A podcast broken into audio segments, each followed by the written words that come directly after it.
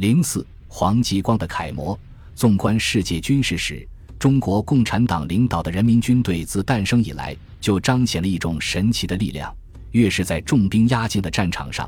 越是面对气焰嚣张的强大敌人，这支军队越能迸发出不可思议的潜能，越能形成压倒一切敌人而绝不向敌人屈服的伟大气概。这是一场军事上的大仗，也是一场政治上的决战。这是一场血与火的较量，更是一场灵与肉的搏杀。面对殊死一搏的凶悍敌人，十五军官兵展现了钢铁般坚强的意志。他们之所以骤然临之而不惊，是因为早已做好充分的思想准备。尽管这场大仗的时间和方向一直没有确定，但上级对全军部队的深入动员早已开始。我军政治工作的生命线在关键时刻彰显了强大的生命力。早在1952年9月7日，十五军党委就向部队发出了为粉碎敌人秋季攻势对全体指战员的紧急号召，明确指出了敌人要大举进攻的事实，号召人人下定一人舍命、万夫难挡的决心，顽强坚守，寸土必争，为坚守阵地战斗到底。根据军党委紧急号召精神。军师团领导和机关干部深入连队进行动员，学英雄当英雄，开展立功杀敌运动，在前线蓬勃开展，一次次血脉纷张的战斗仪式，传递毕生意志，一声声穿云裂石的决心誓言，鼓舞决战豪情，为祖国人民立大功、立国际功，成为全军上下的共同目标。时任志愿军第十五军四十五师政委聂继峰后来在《上甘岭，攻不破的东方壁垒》一书中，生动描述了这场声势浩大的战地动员。当时，全军为胜利，胜利为全军成为一句最响亮的口号。前线阵地形成了一人为整体，整体为一人的局面。英雄阵地英雄手的精神，极大地激发了广大官兵的血性胆魄。鼓舞着战士们迎接一场即将到来的大战。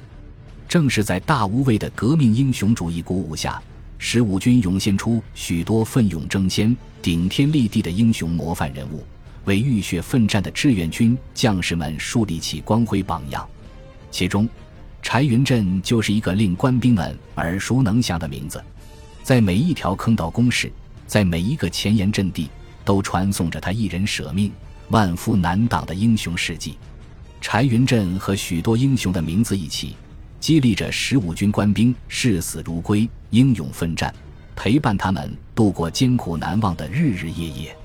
有的战士把自己的阵地命名为“和平大门”，说五圣山的道路通北京，表达是与阵地共存亡的坚定决心。惨烈空前的战斗进行到最后，美军倾斜的炮弹把上甘岭山头削低了两米。也没能让他们后退一步。官兵们从前线传来的回答始终只有一个：“请各级首长和毛主席放心，请全国人民放心，十五军只要还有一个人，上甘岭的战斗就要打下去。没有一个伟大的民族不是敬仰英雄的民族，也没有一支伟大的军队不是崇尚荣誉的军队。那么，这位柴云振究竟何许人也？”能够成为大战来临时十五军官兵集体学习的榜样之一。原来，柴云振是志愿军第十五军四十五师一三四团三营八连七班班长。一九五一年六月四日，在抗美援朝第五次战役转移阶段作战的普达峰战斗中，在我军防御阵地即将被敌人突破的关键时刻，柴云振带领全班仅有的三名战士进行反击，一举夺回主峰阵地。又乘敌立足未稳之机，冲入敌阵，连续夺回三个山头，歼敌二百多人，击毙敌人的营指挥官，对巩固全营阵地起了关键作用。一九五二年五月一日，中国人民志愿军政治部给柴云振记特等功，并授予他一级战斗英雄称号。柴云振因此成为四十五师在一九五二年记功等级最高、第一个被授予英雄称号的人。极大地鼓舞了全师指战员的士气。柴云振全力阻敌的英勇事迹，通过十五军政治部的战场报以及四十五师的战报报道，在全军上下广为传颂。这位赫赫有名的战斗英雄，成为官兵们心中的英雄榜样。在群情振奋的前沿阵地上，有一位年轻的战士满怀激情地写下最后一封家书：“南现在为了祖国人民，需要站在光荣战斗最前面；为了全族国家中人等幸福日子，南有决心在战斗中为人民服务，不立功不下战场。”他。就是年仅二十一岁的战士黄继光，黄继光所在的部队正是柴云振所在的志愿军第十五军四十五师。此时，在该师一三五团二营营部任通信员的黄继光，早就对这位大名鼎鼎的老班长耳熟能详。柴云振的战斗事迹被十五军文工团编成快板、说唱等文艺节目，在前线部队中反复传唱。作为同样来自四川的老乡。他把这位老班长视为自己的楷模，虽然入伍才一年多，但在朝鲜前线老战士们的言传身教下，黄继光已经迅速成长起来。他等待着冲锋号吹响，等待着为党和人民建功立业的那一天。一九五二年十月二十日凌晨，在夺取上甘岭西侧五百九十七点九高地零号阵地的战斗中，黄继光奉命出击。北营参谋长张广生任命为六连六班班长，带领三名战士执行爆破任务。他冒着枪林弹雨，拖着受重伤的身躯，不顾一切爬到了敌人的枪口旁。在一名战士牺牲、另一名战士身负重伤的情况下，已经身中数弹的黄继光突然像暴风雨中的巨人一样顽强地站立起来，完成了那惊天动地的一扑。用血肉之躯挡住了每分钟两百发的机枪子弹，